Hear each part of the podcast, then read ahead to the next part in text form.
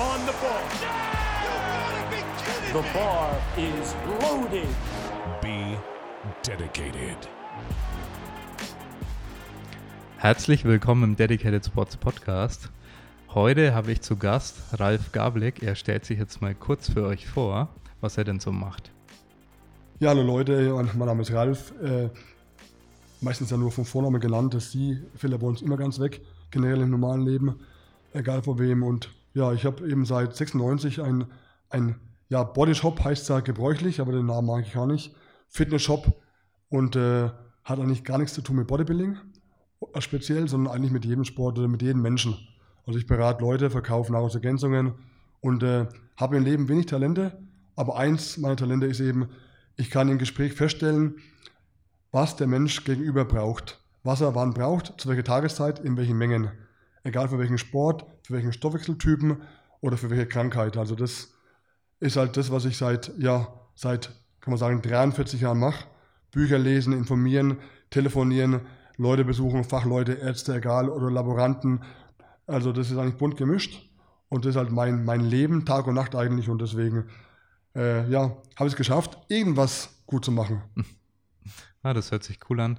Also ich kenne ja dich schon seit zehn Jahren, länger. Ich glaube länger, also gefühlt. Länger, länger. Nee, Mhm. also ja, hab's gerade mal kurz überschlagen. Es ist länger als zehn Jahre, vielleicht sogar deutlich länger, aber Ich glaube, kurz nach der Polizei damals wurde ja, aufgedacht und so. Das genau. Das Zeit- kann so 14 Jahre sein, 15 Mhm. Jahre so.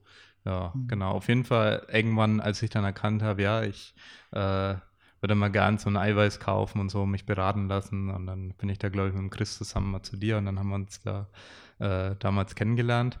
Und seitdem sehen wir uns immer mal wieder, je nachdem, äh, wie oft ich bei dir einkaufe. genau. Und deswegen freut es mich auch sehr, dass du heute hier äh, bei uns Mhm. zu Gast bist. Und worüber wir heute reden wollen, ist vor allem, du hast sehr viel mitgekriegt, was einfach so im Kraftsport passiert ist. Also du, du warst da halt seit den Ende 70er, haben wir vorhin schon gesagt, eigentlich so mittendrin, so richtig aktiv dabei. Und äh, viele Zuhörer sind jetzt natürlich vielleicht auch recht jung, äh, vielleicht um die 20 und kennen vielleicht viele Sachen oder wissen vielleicht viele Sachen nicht, wie das Ganze eigentlich entstanden ist. Ja, und das kann ja auch dann Powerlifting sein. Also viele unserer Zuhörer sind ja auch Powerlifter selber. Und ja, wie so Kraftsport entstanden ist. Und vielleicht kannst du uns da einfach mal ein bisschen so deinen Lebenslauf, so äh, vor allem Kraftsport bedingt, erzählen. Also alles im Kontext Kraftsport und was du dann jeweils mitgekriegt hast, wie sich da was entwickelt hat. Das heißt auch äh, die Fitnessstudios, wie die gekommen sind und beliebter geworden sind und so weiter und so fort. Ja, also ich bin ja also Jahrgang 64, also ich möchte mal fast sagen, noch ein weiteres Nachkriegskind und auch geprägt durch die Erfahrung, die man damals schon als, als Flüchtlingskind gehabt hat, im Kindergarten, wo man sich erwehren muss körperlich und war schon der Wunsch da nach Stärke. Und äh, große Inspiration war mein Opa gewesen in Walsassen. Da wurde ich immer strafversetzt in Ferien. Wir waren sechs Kinder gewesen, wurden verteilt auf die Familien, weil die Eltern zu arm waren, uns durchzufüttern das ganze Jahr. Und der Opa, der war eigentlich Olympionik und war, war Leichtathlet und Geräteturner. Also ein hervorragender Sportler und konnte Geschichten erzählen. Und eigentlich hat er in der Regel nur mir Geschichten erzählt, komischerweise. Ich weiß gar nicht warum. Aber ich war halt gebannt an Lippen gehangen über Jahre. Das war mein Idol gewesen. Der war dann ja schon weit, weit über 70, wo er noch mitgemacht hat bei so, äh, so Kämpfen, wo man äh, ja Baumstamm wirft und, und Stein werfen im, im Wald und so. Das war faszinierend. Älteste Teilnehmer und immer noch fit gewesen damals. Das war für mich der große Drang ist da entstanden, du willst auch fit sein, auch gut ausschauen, auch äh, äh, stabil, leistungsfähig, beachtet von, von, von dem Umfeld. Und äh, ja, das war das eine. Und gepaart natürlich mit den Bruce Lee-Filmen, die man gesehen hat damals, Kampfsport. Das war so, so eine Mischung. Für mich war Kraftsport nie an sich einzeln gesehen, sondern immer eine Kombination aus allen. Also jeder Sport braucht Kraftsport. Deswegen haben wir ein, vielleicht eine, ein Fable zum Kampfsport, aber nichts geht ohne Kraftsport. War damals verpönt gewesen, Bodybuilding. Dabei haben wir alle Bodybuilding gemacht. Beim Karate-Training damals, beim Kickboxen, was hast du gemacht? Liegestützen, Kniebeugen mit dem Partner am, am Rücken und so weiter. Es heißt halt anders. Aber wir haben trotzdem alle Bodybuilding betrieben, wenn man es so sehen will. Ja, also die beiden Quellen haben mich gebracht dazu, dass ich mit 15 mich auf den Mofa geschwungen habe und da mich ja, belesen. Ich habe mir Bücher geholt in Büchereien. Ich habe dann gelesen über Aminosäuren, bin zum Apotheker gefahren, habe die zusammengekauft. Damals einzelne, die ich gelesen habe, die wären so gut. Und äh, dann mit Messerspitzen das edlige Zeug in Saft eingerührt und runtergeschluckt und trainiert.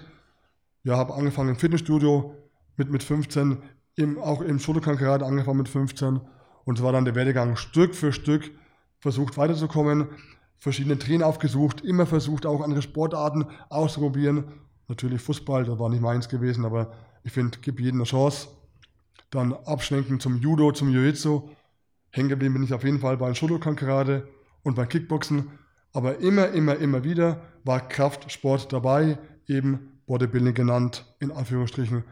Und das habe ich betrieben und dann den Traum entwickelt. Man hat schon so Sachen gelesen mit so Geschäften, die es gibt in den USA, die verkaufen eben Eiweiß und, und Aminosäuren. War bei uns gar nicht erhältlich gewesen zu einem Zeitpunkt. Und dann ist halt langsam, ja, äh, kann man sagen, die Pflanze entstanden, die gewachsen ist, der Wunsch, der gewachsen ist. Du musst nach USA, du musst nach Kalifornien, du musst mal die Fußstapfen vom Arnold Schwarzenegger ertasten, ertappen. Weil kennengelernt habe ihn damals schon bereits lang, lang zuvor. Es war damals eine kleine Welt. Es gab eigentlich ganz wenig Fitnessstudios. Ich bin als Frischleim im Mofa hingefahren, habe mit trainieren dürfen, konnte nichts bezahlen, brauchte nichts bezahlen. Die, die Sportler waren froh, Fans gehabt zu haben. Und äh, wie gesagt, Arnold Schwarzenegger war damals nahbar gewesen. Sogar den äh, Joe Weider, das war ja der Papi gewesen, also war damals ja der Begründer der ganzen Szene. Angefangen hat er 1937 mit dem ersten Laden, den er aufgemacht hat. Also das kann man gar nicht sich vorstellen. Und, äh, aber selbst die Leute, hat noch lange gelebt, bis vor ein paar Jahren übrigens, mhm. ist da jetzt gestorben. Äh, die waren alle eben früher normal wie du und ich am Tisch gesessen, haben sich unterhalten und da ging es nicht darum, oh, ich bin der größte Fan, wie ernährst du dich? Scheiß drauf. Man hat sich unterhalten, man hat locker gesprochen und so weiter und das ist gewollt. Keiner will jemanden, der einen hinterher schleimt, jeder will auf Augenhöhe reden und das war halt so der Beginn. Und da kam ich eben 91 rüber in die Staaten und habe dann durch viel Engagement und ich würde auch sagen Glück eben Leute kennengelernt. Also ein Schwarzenegger Unterstützer auch damals äh, in Century City, Los Angeles, habe mich trainieren lassen.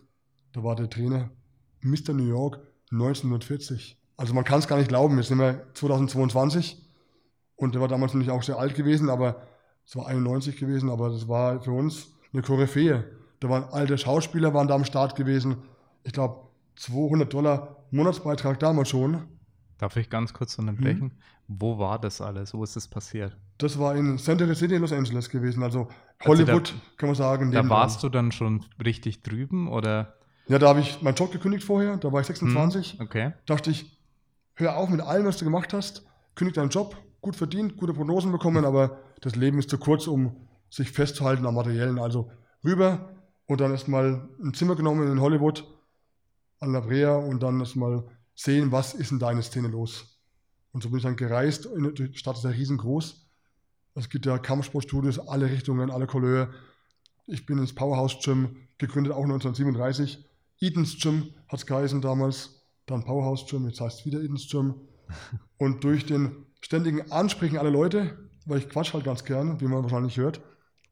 Und äh, habe ich ein Mädel kennengelernt, der Bruder hat eben so ein Studio gehabt ja, der kennt ganz, ganz gut Arnold Schwarzenegger, der hat ihn damals gefördert und so weiter, komm mit, ich stelle dich vor, du kannst da trainieren. Gesagt, getan, war ich dabei gewesen.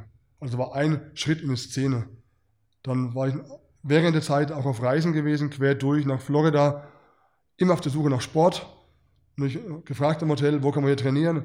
Ja, da gehst du da, die Gasse rein, hinten links, Straße hoch und so weiter. Und da gibt es einen, der nennt sich Bo Jack. Das war der Boxtrainer von Muhammad Ali ist der meisten Gewinn äh, bekannt, wahrscheinlich auch. Und Larry Holmes, da gehst du hin. da ich ja für alles offen war, geklopft, zack, kommt der Mickey runter, die Treppen runter. Also ich sage Mickey, weil ich denke ja Rocky 1, der hat genauso ausgeschaut, was ich will. Sage ich, will mit trainieren bei euch. Ja, zahl drei Dollar und trainier, solange du willst. Raufmarschiert, trainiert ein bisschen an Geräte und so weiter. Und dann kommt er, ah, er hat gerade einen Puerto Ricaner hier, der braucht einen Sprengingspartner, hast du Lust? Ich habe immer Lust. Also war ich dabei gewesen. Also man lernt Leute kennen, man tauscht Kontakte aus, man ist dabei, man hat was für einen Lebenslauf und das war's gewesen. Rückreise wieder über New Orleans nach LA und auf geht's gebadet in Fitnessstudios und in äh, ja, Karate-Dosis auch natürlich. Das war also der Schritt Nummer zwei. Natürlich ist ein Studio, was jeder sehen muss und kennen muss, das Gold's Gym in Venice Beach, wo ja eigentlich ein Tourist nicht gern gesehen ist. Also du zahlst 40 Dollar für ein Tagestraining, extra so viel, dass ja keiner äh, kommt. Aber ein Kumpel von mir hat mich mitgenommen äh, ins Studio, der kennt die Eigentümer damals eben zumindest und sagt, komm, wir trainieren hier. Da habe ich einen Mann vorgestellt, mit dem haben wir trainiert. Ah, you know Mike? Sag ich, nö. Äh, Mike Menzer? Sagt mir nichts. Aber gut. Den Leuten in der Szene war er sehr bekannt, mir gar nicht. War, also Mike und Ray Menzer waren schon Größen, kann man sagen. Fast gleich auf mit Schwarzenegger. Haben wir halt trainiert. Heute schmunzeln alle drüber. Wenn ich heute rübergehe nach, nach LA, nach, ins Goldstream, schmunzeln sie drüber und sagen, komm rein, trainier, immer noch kostenlos. Kein Thema. Meine Tochter dabei, auch kein Thema. Also das sind also Sachen, die machen Spaß, die machen Freude. Muscle Beach wurde damals neu eröffnet, jetzt schon wieder erst vor acht Wochen, wo ich drüben war, wurde es neu eröffnet. Die Geräte versalzen halt, gehen kaputt, müssen wieder erneuert werden und so. Und äh, ja, da haben wir die Möglichkeiten, man trifft alle. Man trifft die Leute einfach, wenn man offen ist. Du triffst den Chris Hemsworth im Fitnessstudio. Wir haben trainiert, da war der Gerard Depardieu im Studio bei uns gewesen. Äh, da war gewesen der Mike Tyson vor seinen Kämpfen bei uns in, in, in Powerhouse Gym in Hollywood. Also alles normal. Julia Roberts trainiert neben dir mit einem Trainer von Lakers. Also es war eigentlich ganz normal gewesen. Es scheint bei uns ein bisschen utopisch und, und sehr weit her und weltfremd und vielleicht Pinocchio-Geschichten. Aber es war halt so gewesen. Das Land da drüben ist ja. halt einfach das Land der unbegrenzten Möglichkeiten. Und das war mal jetzt gerade mein Jahr 91. Also wie lang warst du dann insgesamt drüben? Ja, ich war drüben gewesen anderthalb Jahre, bis ich halt pleite war, weil zum Arbeiten war ich zu faul, das war zu schön zum Arbeiten. Also es, es gab so viele Möglichkeiten. Am Strand war ich, glaube ich, dreimal gewesen in anderthalb Jahren, obwohl er vor der Haustür war. Aber keine Zeit, das Leben ist so schön. Man kann viel erleben, man trifft Leute, man lernt Leute kennen, man wird weitergereicht von einer Party zur nächsten Party und da bleibt keine Zeit eigentlich zum lang Schlafen. Ich bin oft um fünf aufgestanden früh, habe nichts gearbeitet, aber ich habe früh trainiert. Das erste war gewesen, einen dicken, fetten Wettgänner reingetrunken, trainiert das erste Mal am Tag, meistens waren es dreimal am Tag, und äh, dann halt hinterher Steak und Kartoffeln und, und, äh, und äh, Rühreier und alles drum und dran. Man muss ja aufladen, wenn man am Tag dreimal trainiert und äh, ein bisschen ruht, eine Stunde oder zwei, und dann geht es zum nächsten Training. Auch das erscheint den meisten vielleicht zu viel, aber wenn du jung bist und lädst auf und isst und und da passt alles, dann geht auch alles. Ja, also ja. ich bin ein großer Freund von, von, von mentalen Training. Also was du dir vornimmst, was du machst, das geht. Vor allem, wenn du jung bist. Die Knochen verzeihen jeden Fehler, die Bänder verzeihen jeden Fehler. Just do it. Ja, und anderthalb Jahre später war ich pleite. Kreditkarte war verschwunden im Automaten. Also bin ich zurückgeflogen. Musste ja wieder zurückgehen. Da habe ich die alten Freunde aufgesucht, habe dann gleich eine Chance gehabt im Fitnessstudio, mal ein bisschen als Selbstverteidigungstrainer zu arbeiten. Hat ein paar Kurse gegeben, habe ich richtig gut Geld verdient. War fein. War vielleicht nicht ganz alles legal, aber heute ist es verjährt. Von daher kann man sagen, Schwamm drüber. Jetzt ist alles legal mit dem Fitnessshop. Übrigens, by the way. naja, das stimmt. Das stimmt. Ja. Wie ging es dann weiter? Also du warst dann wieder zurück? Ja, der, der Traum war immer da gewesen, vor allen Dingen in den USA, wo man dann die ganzen GNC-Stores sieht, die ganzen Läden der Nahrungsergänzungen, Paradiese, bei uns war es gar nicht möglich, weil nichts davon erhältlich gewesen ist zu einem Zeitpunkt. Und ich war da immer wie so ein Kind im Süßigkeitenladen oder wie ein, wie ein Spielwarenladen. Ich war drin gestanden, habe mich belabern lassen von den äh, Verkäufern, habe Filmsachen probiert. Also meistens waren es Weltkinder oder Aminotabletten, weil mehr haben wir uns gar nicht getraut damals zu dem Zeitpunkt. Aber immer war der Wunsch da, was machst du, was machst du bei uns auch. Natürlich war es zu bald. Ich habe schon ein paar Jahre vorher mal so einen Fehlversuch gestartet und wollte mit 23 ein Fitnessstudio aufmachen und da hat mir der Banker erklärt, also Fitness, der Trend, der ist so lange am Abflauen, kommst du viel zu spät, hat keine Zukunft. Ja, gut. Jetzt bin ich 58 und wir wissen alle, was das geworden ist. Ne? Also, aber trotzdem ja. habe ich versucht, es machst du doch mal, du musst so einen, so einen Laden aufmachen. Du musst einen Eiweißladen aufmachen mit allem, was dazugehört. Damals gab es aber 96 lediglich, da gab es einen Weightgainer, es gab Eiweiß, es gab Carnitinampullen und Aminoampullen aus Schlachtabfällen. Das war früher das, was es gab an Nahrungsergänzungen. Ja. Damit kannst du Kanaden machen, ne? ja. Also waren es halt dann die Klamotten, Uncle Sam Klamotten, Pitbull Gym, Dakota, Lederjacken und so weiter. Ja. Und so haben wir gestartet. In der großen Hoffnung, der Rubel rollt. Gerollt sind bloß die Tränen, weil halt nicht viel ging zu dem Zeitpunkt. Ja. ein Laden nur für Bodybuilder. Gab es eine Handvoll gerade mal. Und die waren zu sparsam gewesen, da einzukaufen. Also Durchhaltevermögen, Tante um Geld nicht anbetteln, aber halt äh, Blick aufsetzen, dass sie es von sich aus was gegeben hat zum Durchhalten. Und dann ist alles gewachsen. Stück für Stück kamen alle Sportler dazu. Also ich habe jetzt dann im Laufe der Zeit Triathleten bekommen als Kunden, Fußballprofis. Schon damals, die ersten Jahre, aus Türkei, Erstliga-Profis, haben bei mir Kreatin gekauft. War fast unbekannt gewesen. Die haben es gezielt bei mir, mir, geholt. Also, und das war sehr schlau, glaube ich. Das war also für die Regeneration und so weiter war das jetzt Ja. auch was aktuelle wissenschaftlicher äh, Stand ist. Sehr, Mhm. sehr schlau, das als Fußballer auch zu machen. Ja, sogar Tour de France-Fahrer, damals der Pantani, der gewonnen hat, mal die Tour de France von äh, Jan Ulrich, hat es äh, zurückgeführt auf 40 Gramm Kreatin, Monodrat, tägliche Zufuhr. Also Okay. er konnte damit seiner Meinung nach die Spurz am Berg immer aus dem Sattel raus, 60 Sekunden Vollgas geben und der Ulrich wurde sauer, der Muskel in der Zeit. Mithalten heißt sauer werden. Nur mit Kreatin-Lademengen äh, äh, Lademengen kann man das überhaupt durchhalten. Hm. Das war seiner Meinung nach der Gewinn. Hm. Also vom Rest wollen wir Ja. gar nicht reden. Alle machen ja Sachen noch nebenbei, die Ja. Sportler, die Profisportler, aber das war eben das, der Unterschied, das Kreatin eben. Na, Mhm. Ja.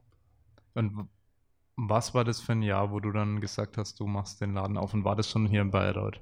ja, das war in Bayreuth gewesen und zwar im Jahr, also 95 habe ich begonnen, bei Banken anzuklopfen, wegen äh, Krediten. Hat lange gedauert, 13 Banken später habe ich endlich einen gefunden, der hat Mitleid gehabt, haben mir das Geld gegeben, was ich gebraucht habe. Die Hälfte habe ich so gehabt. Und äh, habe dann eben 96 in Bayreuth, weil Bayreuth ist halt eine Sportstadt immer schon gewesen. Erstmal die Uni, dann äh, Basketball, Handball, äh, Fußball, Eishockey, hochklassig. Da kann man nicht einen cool machen Laden aufmachen, einfach so oder auf dem Land. Da musst du in die Stadt gehen. Hm. Und das war so der, eben der Versuch gewesen. Ich bin da immer noch im gleichen Standort, habe halt die ersten Jahre nichts zu essen gehabt. Nicht immer einen Eiweißshake konnten wir von mir selber leisten, kann man sagen, weil halt alles zu teuer war für mich selber. Na, Kein Leberkäsebrötchen, kein Kaffee, also war echt eine schwere Zeit. Kann heute keiner nachvollziehen, der nicht selber ein Gründer gewesen ist. da gibt es alte Fotos von dir vom, vom Laden oder irgendwas hatte ich da mal gesehen. Hattest du da einen Schnurrbart auch? Ja, ich habe einen Schnurrbart, Schnurrbart immer gehabt. Also Magnum haben sie immer gesagt, also ist, ist klar, ne? Also auch in den Staaten drüben, ich habe ja damals auch als, also als Statist gearbeitet für ein paar Filme in Hollywood und hat immer geheißen, rasier den Schnurrbart weg, wir haben mehr Möglichkeiten ohne Schnurrbart. Auch bei Baywatch und so weiter. Sag ich, nee, nee, das passt schon, Schnurrbart bleibt. Also es war halt damals Gesetz gewesen, ne? Und die alten Bilder im Laden, da kommen heute noch oft äh, Kunden rein und sagen, sie wollen mit dem reden, mit dem Eigentümer, sag ich, das bin ich. Nein, der mit dem Schnurrbart. Sag ich, ja, das bin immer noch ich, halt ohne Schnurrbart. Ach was, wir haben uns damals vor über 20 Jahren oft gesehen und so weiter, ich habe dich gar nicht mehr erkannt. Naja, Schnurrbart war damals normal gewesen. Ne? Na, Wir hatten selbst einmal vor sieben, acht Jahren, haben wir mal eine Show gemacht für das bayerische Fernsehen, auch, auch im Laden, und da haben sie mir ein Schnurrbart angeklebt. Wieder. Weil dann wurde ich wieder als Magnum ins Auto gehockt, in Alpha Spider, und äh, als, nicht als Privatdetektiv, sondern als Privattrainer dann im Fitnessstudio. Das war eine lustige Show gewesen damals. na, Void, Bo Void Boys in Town bei Reuters geheißen damals. Ist gelaufen auf One Festival und so weiter und äh, Bayern 3, ich glaube 10, 20 Mal zu allen Tagesnachtzeiten. Hm. Cool, cool. Schnurrbartzeiten. Na, Ja, bist du weg. Genau, und du hattest ja auch ansonsten auch als Sportler und als Trainer eine Karriere, also im Karate, äh, wo du auch sehr aktiv warst. Vielleicht Mhm. willst du da noch ein bisschen erzählen, was Mhm. du dann, hast du da in den USA dann schon was gemacht und dann in Bayreuth weitergemacht oder wie kam das? Ja, also Karate habe ich ja schon begonnen mit 15. Damals in Schnei und dann auch in Coburg und Lichtenfels. Und äh, war auch für mich eine Herzensangelegenheit, Angelegenheit, gleich in den USA, in Kalifornien, eine Dose zu suchen mit einem guten Trainer. War eigentlich sehr schwer gewesen. Also ich war damals schon sehr lange aktiv. Habe damals schon elf Jahre eben Kampfsporterfahrung gehabt. Shotokan Karate, Kickboxen, Light-Kontakt, Vollkontakt, also war ich sehr aktiv. Äh, unter 80 Kilo auch im Schwergewicht. War damals deutscher Meister gewesen, auch in, in Schwergewicht in äh, Kickboxen. Und es war sehr schwer gewesen, weil es gibt zwar viele, viele, viele Kampfsportstudios aller Arten, aber nicht überall bist du willkommen. Es gibt viele Trainer, die fürchten, sie hätten Konkurrenz oder wären nicht gut genug oder würden von, würden von dir vielleicht irgendwie ausgespielt werden, weiß nicht genau. Oder ich weiß nicht die Gründe am Schluss. Und da kam ich eben äh, auf dem Weg zu einem Fitnessstudio in Beverly Hills, was die Jane Fonda damals gehabt hat. Die Jane Fonda war bekannt damals für Aerobic-Studios. Mhm. Ich glaube, Höschen und so weiter war ganz lustig. Und gegenüber war da ein, ein Karate-Dojo. Hat geführt ein Israeli, Avi Roka, heute noch ein sehr guter Freund von mir. Der war damals schon zehn Jahre illegal in den USA. Hat drüben trainiert bei einem äh, Funakoshi Nishiyama, das war der höchste Dahnträger der Welt, ein Japaner. Ah, Bei dem war ich auch gewesen dann. Durften übrigens nur geladene Gäste trainieren bei ihm, bei den Japanern. Äh, und der Abi war halt eben dann irgendwie gleich, war mir gleich sympathisch. Obwohl ich gedacht habe, Mensch, alles Israelis, ich Deutscher, vielleicht ein bisschen gefährlich mit dem Hintergrund als Deutscher und dann ja die Juden, die hassen uns ja, dachte ich zumindest. War, ein bisschen, war mir ein bisschen mulmig gewesen, aber da haben mich aufgenommen wie ein Bruder, sofort, wir wurden Freunde von dem ersten Augenblick an. Äh, und haben trainiert mit dem USA-Nationalteam. Also wirklich sehr intensiv damals auch. Ich habe jeden Tag mit Abi mehrmals äh, Komitee, also gekämpft, Sparringskämpfe gemacht und so weiter. Habe in anderthalb Jahren, ich bin ganz sicher, zwei oder dreimal einen Treffer gelandet. Also ich war damals der Meinung, als Schwergewicht, Kickboxer, äh, bist du eigentlich sehr stark und der hat 70 Kilo gewohnt, der Abi, der hat keine Chance. Zwei oder drei Treffer in anderthalb Jahren. Also das, ich kann es heute nicht glauben, ne? aber der Ja. ist so stark gewesen. Selbst 2004, wo ich drüben war, haben ihn wieder besucht, da war er Mitte 40, war er immer noch Weltmeister im Komitee. Der Mann, der war einfach die Wucht. In der Zeit, wo er drüben war, die zehn Jahre illegal, hat er nicht kämpfen dürfen offiziell, aber jeder Weltmeister, der bei ihm war, hat verloren gegen ihn. Also der war wirklich jahrelang un, unbesiegbar gewesen, der Mann. Fantastisch. Jetzt ist er, er über 60, kämpft auch nicht mehr, aber hat ein Dojo, sehr erfolgreich, hat ein paar tolle Kinder, die sind auch sehr, sehr stark in Karate. Also das war so, die Mischung war bei mir immer entscheidend. Kampfsport, mit dem Körper umgehen, Laufen nicht vergessen, also Cardio wichtig und eben auch Kraft. Das, für mich ist der Körper ganzheitlich. Also natürlich auch, auch mental. Geistig wäre es vermessen zu sagen, weil ja, man muss nicht gerade der Schlauste sein, um, um mental stark zu sein. ja, das stimmt. genau, und dann hast du in, in Bayreuth dann irgendwie noch Karate-Kurse oder irgendwas gemacht oder was, wie ging es da weiter? Na, Ich habe in, in Trebgas trainiert in der Zeit, dann, wo ich zurück war. Ich habe selber trainiert, ich habe einen guten Schüler gehabt, den habe ich gecoacht und so weiter. Wir haben unter, zu zweit trainiert oder ein paar Freunde gewesen damals in, in ein paar Hallen, wo ich, wo ich rein, rein konnte, Tag und Nacht. Ich war mal in Münchberg gewesen, ich war wieder in Coburg. Also war ein bisschen so ein Tourist, so ein, so ein Schuldekan Tourist gewesen. Aber die große Zeit des, des Karates dann war irgendwie vorbei. Ich habe mich nicht mehr wohlgefühlt, weil der, der, der Trainingsstil war in den Staaten ganz anders als bei uns. Hm. Also während, während man in Deutschland, um es populärer zu machen, mehr ins Tänzeln überging und mehr Punkte sehen wollte, also vor, zurück, vor, zurück und sechs Punkte brauchte, um einen Kampf zu gewinnen, war in den USA nach wie vor der eine Treffer entscheidend. Also man geht nicht vor und zurück, man geht vor, vor und man kann nur gewinnen oder sterben. So Mhm. ist also eben die Idee auch von Karate.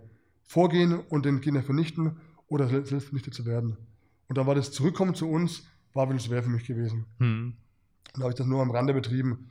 Also mein, mein damaliger Kamerad hier oder auch dann Schüler am Anfang, der ist dann so stark geworden, der ist jetzt, wohnt auf den Philippinen mittlerweile, ist ein Meister in unheimlich vielen Waffen, die es gibt auf der Welt und so weiter. Und äh, der Mann war faszinierend. Wir haben viermal Jiu-Jitsu trainiert, er hat einen deutschen Meister geschlagen in Jiu-Jitsu. Wir haben, wir haben äh, egal was wir gemacht haben, er hat einfach jeden durch die Schnelligkeit und Schlagkraft besiegt. Das war für mich also ein, ein Ausnahmetalent überhaupt. Der Ah. nette, nette Nachbar von nebenan kann kein Wässerchen trüben, aber wenn man ihn weckt, wird er zum, zur Maschine. Faszinierend. Krass. Ja.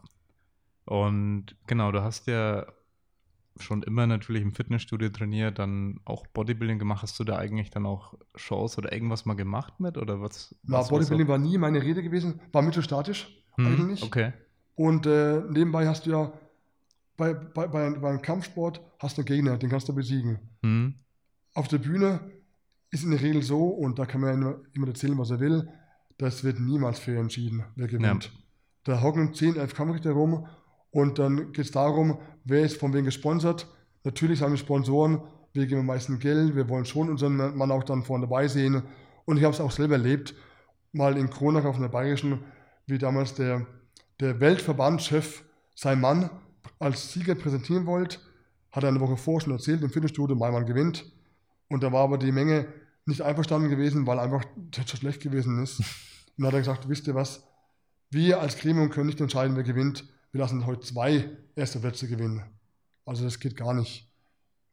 Okay. krass. Also es wird eigentlich geschummelt. Ja. Bei allen Entscheidungen, die Menschen treffen, man sieht es auch heute in der Politik, wird immer geschummelt.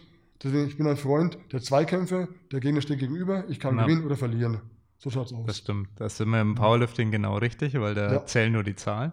Ja. Äh, es ist tatsächlich, war das für mich auch dann immer sehr interessant. Okay, ich kann das Gewicht dann entweder schaffen oder nicht. Mhm. Und ich war da sehr, ein sehr pragmatischer Mensch damals auch, wo ich dann mit Powerlifting angefangen habe. Das war ja auch die Zeit.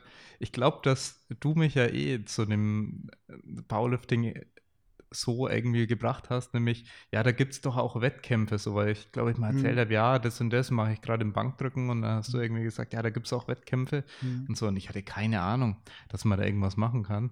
Ja, und ähm, ja, das war dann ein recht schöner Sport, den ich da auch für mich entdecken konnte, den ja viele hier, die hier zuhören, aktiv betreiben.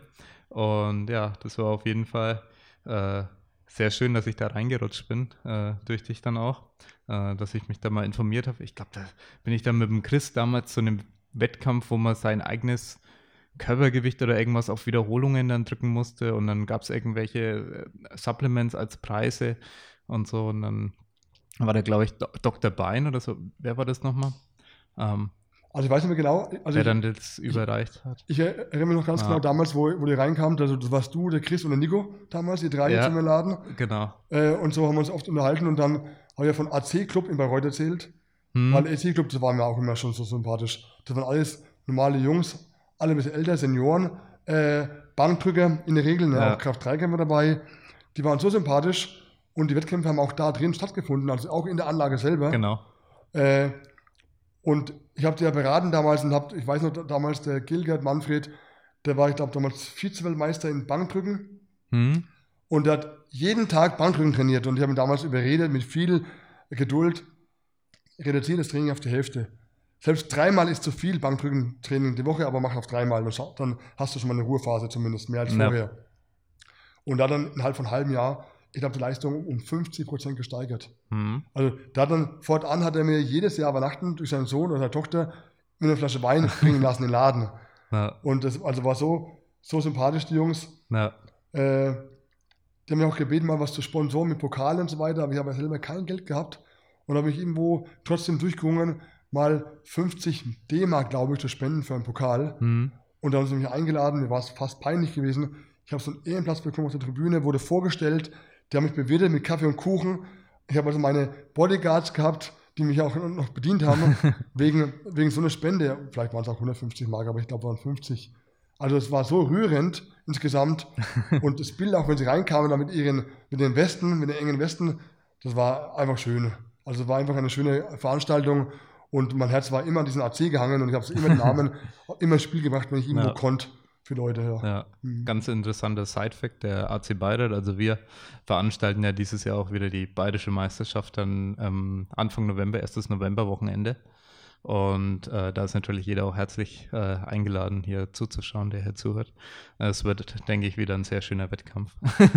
Ja, kann man nur empfehlen, Ja. weil der gute Geist lebt ja noch. Ja. Weil ich meine, auch mit den Leuten und so weiter, es sind ja zwar einige gestorben, der gute Manfred ist auch schon gestorben mittlerweile. Äh, aber auch die Karin Engelbrecht, die auch schon gestorben leider, ne? Damals, die halt auch da mit Federfund dabei war. nee, Ach nein, war ihr Mann, der gestorben ist. ja, Oh, der verwechselt, ja. Ja. Man ist langsam, es ist Ja. auf der Festplatte mittlerweile durch, ja. Na, War so tragisch gewesen, genau ihr Mann ist Ja. gestorben. Also es sind ja viele nicht mehr da von damals und genau den Gedenken haben wir umso mehr die Pflicht, das nicht aufzugeben. Also wir uns selber gesund erhalten, lang durchhalten, das auch weitergeben an die Jugend. Das liegt an uns, den alten Stil zu beizubehalten ja, und nicht nur Geld verdienen wollen um jeden Preis, sondern den Geist, der muss am Leben bleiben. richtig. Ich meine, Na, der Geist, der ist ja schon immer, also hier in Bayreuth sowieso, ist eine Sportstadt generell. und äh, ich habe vorhin schon mit dir gesprochen drüber über das erste Studio, was aufgemacht hat in Deutschland. genau. Also das erste Fitnessstudio, wer es nicht weiß, hat aufgemacht 1955 in Schweinfurt. Ein Mann namens Harry Gelbfarb war, glaube ich, ein, ein Restposten aus dem Zweiten Weltkrieg, ein Amerikaner, der auch lang gelebt hat. Der ist auch erst, ich glaube, vor sieben, acht Jahren gestorben. Mögen es zehn her sein. Aber es war damals das Beginnen des, des professionellen Fitnessstudios in Deutschland, wobei ja der, der Kraftsport selber wurde ja schon viel eher begründet, damals in den 30er Jahren schon auf den Schiffen, auf den, äh, ja, Touristenschiffen, kann man sagen, Vergnügungsschiffen, gab es schon die Gymnasien, es damals geheißen, also äh, wahrscheinlich Gymnasium, dann in Neudeutsch damals vielleicht schon, wir werden vielleicht damals gesagt, Ertüchtigungsanstalt. Ja, weil das war damals schon mit den runden Kugeln und so weiter Ja. und Seilen und Kugeln und, und, und Bändern. Haben wir damals schon trainiert mit bunten, gestreiften Anzügen. Ja. Gibt alte Bilder von damals. Ich glaube, da war halt auch dahinter gesteckt, dass die Leute schon trainiert wurden damals in Vorbereitung auf den Krieg, ganz klar. Ne? Aber das waren schon mal die, die Startzeiten gewesen. Ja. 30er Jahre und dann eben professioneller in den 50er Jahren und so. Und ja, und dann muss ich gleich dran denken, an diesen Schweinfurt äh, Fitnessstudio, dann wieder an, an unseren guten äh, Helmut Schad, der auch leider gestorben ist bereits. Das war so in Franken, kann man sagen, der Mann der Kraftsportveranstaltungen. Also er hat einen Franken Cup ausgerichtet, jahrelang. Da waren Ah, also okay. solche großen Zuschauermengen gewesen und so viele Sportler immer anwesend und hat es geschafft mit seinem Einfluss und mit seinen Kontakten, kann man sagen, die weltbesten Bodybuilder als Gastposer herzubekommen. Die haben bei ihm geschlafen, die, er hat das Flugticket bezahlt und haben sie Geld gemacht mit Autogrammstunde und so weiter auch. Also wirklich jeden, inklusive auch den Coleman damals. Okay, krass. Nicht schlecht. War also eine Erlangen Hannes-Ladehalle. Ist auch heute noch, machen die Kinder weiter, glaube ich, ist immer im Herbst die internationale bayerische Meisterschaft im Bodybuilding. Ah, okay. Sehr stark besucht. Ja. Ah, cool. Und eine Frage habe ich noch ähm, bezüglich deiner sportlichen Karriere. Du hast ja dann auch teilweise, also du hast ja nicht nur Kraftsport gemacht und Kampfsport, sondern du hast ja dann auch noch Ausdauersport mit ver- verbunden und in deinem Laden hängt ja auch äh, ein Bild. Bist du da irgendwie, was hast du für einen Lauf da mitgemacht? Und Ja, ich, ich bin die berühmte Hummel, die nicht weiß, dass sie nicht fliegen kann. Weil ich höre es Ja. immer wieder oder habe es immer gehört.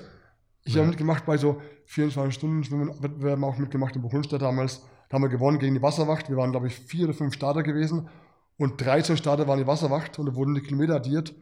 Und ich bin jedes Jahr ins Wasser mit den Worten vom Bademeister und, und, und, und von der DLRG. Ralf, was machst denn du schon wieder hier? Du kannst doch nicht schwimmen. Schau dich doch an. 103 Kilo, was machst denn du im Wasser? Bei rausgenommen ich gesagt, und? Für euch hat es gereicht. Also ja, ich muss natürlich sagen, ich habe einen Joker dabei gehabt, einen guten Freund von mir, der war im Wasser unschlagbar. Es gab keinen Langdistanzschwimmer, der den schlagen konnte auf der ganzen Welt. Matthias Michel. Ich bin geschwommen 5000 Meter, er ist geschwommen 15.000 Meter in der gleichen Zeit. Und äh, da haben wir noch ein paar dabei gehabt, die mal halt haben so schwimmen lassen. Hätte was gefehlt bei uns, 100, 200 Meter, dann wären wir nachts in die Kneipe, hätten einen Kumpel geholt, haben auch gemacht, haben da praktisch eine Badehose angezogen, ins Wasser geworfen und nicht rausgelassen, bevor er die Meter geschwommen ist, die wir gebraucht haben, um zu gewinnen. also das haben wir auch gemacht und äh, bei Laufwettkämpfen weiß ich auch noch, bin ich oft mitgelaufen. Es gab Zeiten, da sind echt nur Profis gelaufen, da waren nur hagere Läufer und ich. Natürlich war ich immer letzter oder vorletzter, wobei ich sagen muss, ich war deswegen vorletzter, weil ich immer einen Kumpel geholt habe, wo ich gewusst habe, der ist schlechter als ich. Und der, dann, der musste mitlaufen, dass ich nicht letzter geworden bin. Also war auch ganz lustig. Er war enttäuscht, ist auch kein Freund mehr von mir leider. aber, aber ich habe halt dann oft mal dann von den Senioren einen Klaps auf den Po bekommen beim Überrunden. Das war ganz gut gewesen, finde ich, weil das ist auch motivierend, wenn die so nicht, nicht auslachen, sondern halt so zwinkern. Ne? Und jawohl, hast du gut gemacht und machst du gut. und ähm, war ich mal beim Ködelersperrlauf in Frankenwald. War auch, das war so richtig eiskalt. was noch. für Distanzen waren das? Das waren immer so, so 10.000 Meter los, also waren so Ja. also 10,6 Kilometer waren es gewesen. Weil mit über 100 Kilo ist eigentlich auch gar nicht sinnvoll, länger zu laufen. Ja.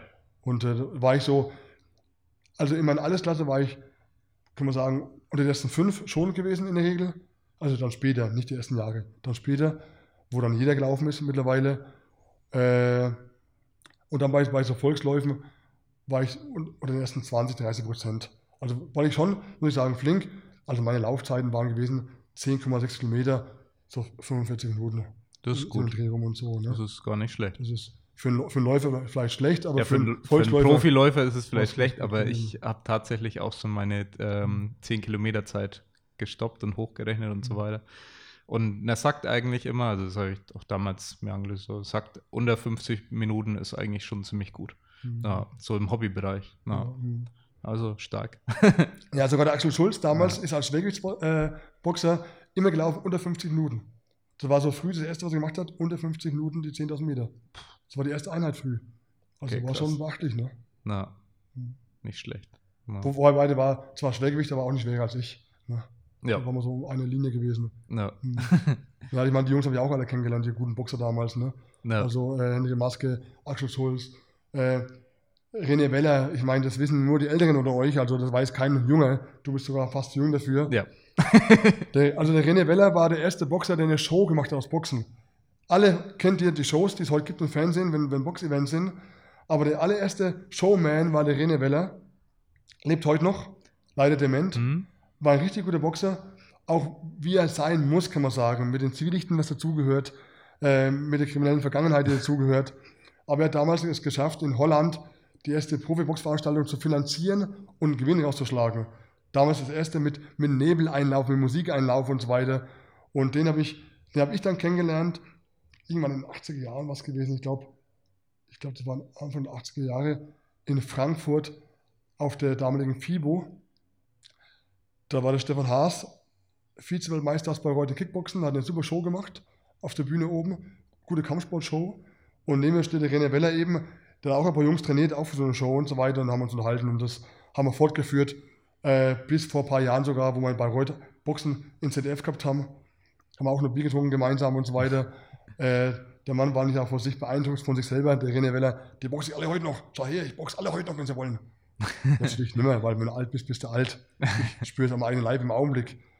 Aber das waren so, so skurrile Gestalten, Rogiciani und so weiter. Also das, äh, der ist auch so eine, von dem Kaliber gewesen. Äh, also ich war immer ganz gern überall dabei gewesen. Hansdampf in allen Gassen, macht mir Spaß. Und das ist auch das Geheimnis gewesen, dass ich am Schluss Erfolg gehabt habe im Laden. Weil wenn man überall bekannt ist, da kommen Leute. Bei jeder Laufveranstaltung, wo ich belächelt worden bin vor, beim Start, habe ich immer Kunden bekommen hinterher, weil die dachten, wenn der so gut lau- laufen kann mit dem Körper, dann musst du was haben, was klappt. Hm. Und so war es gewesen. Ja. Also, davon lebe ich heute noch, kann man sagen, von diesen Ja. Geschichten. Ja. Ah, das ist cool. Ja. Und ja, also das war so die sportliche Karriere und du hast jetzt den Laden dann wie lange geführt? ja, bis heute noch. Also jetzt, Also, ich meine, Mhm. wann hat es angefangen? Wie lange ist jetzt insgesamt bis heute? ja, jetzt bin ich also länger dabei als 26 Jahre, bin jetzt im Jahr 27 bereits Hm? und äh, habe natürlich da viele Höhen und Tiefen erlebt. Da war BSE damals, sagt den meisten nichts.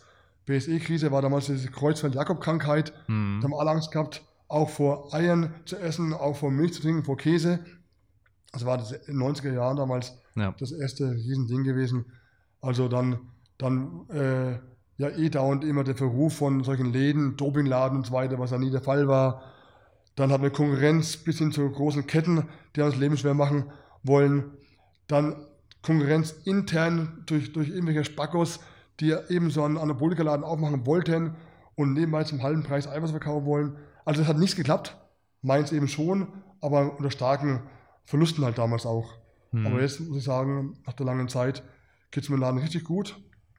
Ich habe offen von Mittwoch bis Samstag, gönne mir den Rest als Auszeit und äh, freue mich an einen guten Kundenstrom. Ich werde empfohlen von Ärzten mittlerweile, äh, von Vereinen, äh, von Fitnessstudios, von Leuten, die mich gar nicht kennen, die halt sagen, der ist so lange da, der muss gut sein, komm, kauf da ein. Ich habe immer nur Originallieferanten, alles geprüfte Ware, Kölner Liste, garantiert dopingfrei. Ich fahre zu meinen Lieferanten, schaue, wie sie arbeiten. Ich äh, schaue in Labors. Ich habe selbst schon Mischungen erstellt für einen Sportler. Also ich bin praktisch in der Lage und kann theoretisch für jeden Sportler, für jeden Stoffwechseltyp, auch für jeden Kranken oder Gesunden oder Mann oder Frau oder auch altersbedingt ein Eiweiß erstellen. Also ich kann jedes erstellen für jeden Typen, sodass er eigentlich wenig Eiweiß braucht, weil er eben das genau aufnimmt. Also Ja. es wird jetzt sehr weit führen, aber es lässt sich tun. Ja. Sehr cool. Und jetzt haben wir so ein bisschen deinen, deinen Werdegang äh, miterleben dürfen. Äh, retrospektiv natürlich. Und was würdest du jetzt den Zuhörern mitgeben wollen? Also, wo du sagst, okay, das waren eigentlich so, du hast ja, ja, ich sag jetzt mal einfach bescheiden formuliert, überdurchschnittlich äh, viel erlebt äh, in deinen äh, Jährchen hier im Kraftsport. Und wa was würdest du vielleicht so sagen, ja, das waren so die Lehren, die habe ich da rausgezogen und das äh, würdest du dem Sportler vielleicht auch mitgeben wollen? Die meisten Zuhörer sind natürlich hier aktive Sportler und Sportbegeisterte. Ja, das wird ja, eigentlich müssen wir fast dafür ein Mentalseminar machen, weil Das geht los, habt keine Hemmungen. Also es gibt erste Regel, verliere jegliche Schamgefühl. Das darf es nicht geben. Hemmungen verlieren. Sei offensiv, schau den Leuten in die Augen, sei freundlich, rede mit jedem. Ich habe so oft gehört in den USA drüben, äh, nee, da darfst du nicht reingehen, weil da darf man nicht rein. Oder es ist, es ist nur für Promis, es ist nur für die Leute. Das soll der mir erzählen an der Tür. Also ich habe nie gefragt, ob man irgendwas darf. Ich habe es einfach getan. und, und darum geht es dann nicht. Die meisten mögen die Art. Wenn ich nicht leiden kann, lässt eh nicht rein. Also du hast nichts zu verlieren. Und dass es peinlich wäre, nicht rein zu dürfen. Was ist denn das? Peinlichkeit. Es gibt keine Peinlichkeiten. Blick frei geradeaus, drauf zugehen, glaub an dich selber, steh auf schon mit Gedanken, du bist der Macher. Also ich, ja. ich sehe es ja, Körpersprache ist das A und O. Wenn du siehst, wie eine, jemand in einen, in, einen, in einen Kampf geht, wenn man sieht, wie eine Mannschaft ins Spiel geht, ich sehe schon eine Körpersprache, wer gewinnt und wer verliert. Oder ich sehe schon den Wechsel oft mal, der entstehen kann. Also man darf nicht zu Boden schauen.